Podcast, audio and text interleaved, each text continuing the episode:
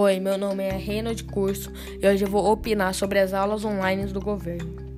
De acordo com os últimos dados do censo escolar, cerca de 3,5 milhões de alunos estão matriculados e frequentavam 5 mil escolas estaduais.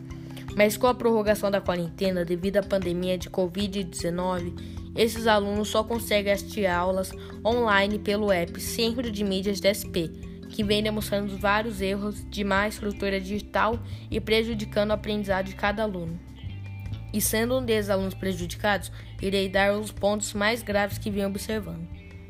Esses problemas envolvem o áudio, conversas paralelas, qualidade de imagem, imagens e poucas horas de conteúdo virtual.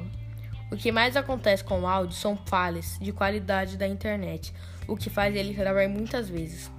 As conversas paralelas acontecem no chat e geralmente são sobre conteúdos que não ajudam em nada a aula. Além de atrapalhar bastante, porque quando você tem que responder alguma coisa, lá estão centenas de milhares de mensagens sobre assuntos paralelos. A péssima qualidade de imagem é nítida quando você tem que tirar algum print ou copiar alguma coisa, e o tempo é muito curto. As aulas estão durando 45 minutos e são 3 por dia.